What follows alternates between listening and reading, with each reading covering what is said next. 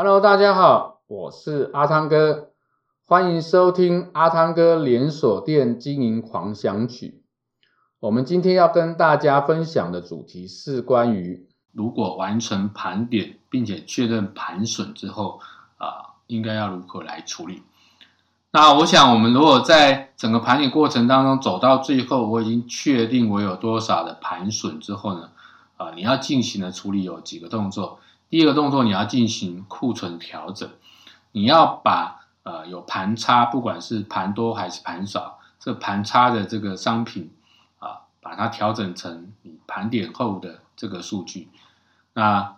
这是第一个动作，这是为了让你的库存能够准确。那第二个部分你要做的是啊，在整个盘损里面，如果有一些，我们所谓的缺失或者我们所谓的这种啊不应该发生的错误所造成的这个盘损啊，也就是说，当你的盘损率超过你的标准的时候，你要你就要有一些处罚的呃方式啊，像是如果说你盘损率超过多少，我们可以扣啊它的这个。啊，业绩目标达成的奖金，啊，或者是针对某些人员，我们就要进行什么？进行再教育。那像以往我在通，我就会说啊，如果你连续盘点，呃，不正常，或者是你连你的盘点真的有超出标准的时候，你就要参加一个啊盘损检讨会议啊，你要写报告，然后缴交报告，然后并且说明你要如何来改善。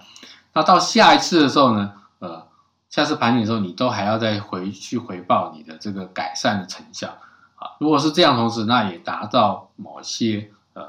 要求跟改进的动作。那当然，以门市人员来讲，他是很不喜欢写报告。你就啊，你用这种方式呢，他对他来说也是某一种程度上面的一个惩罚啊。他也会在之后会更小心，为了不参加啊会议，也不用写这种报告。那他会啊，让自己能够去调整，并且要求自己达到啊一定的水准。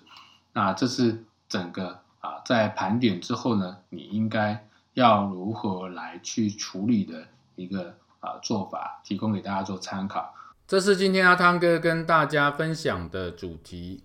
我们下一个主题见，拜拜。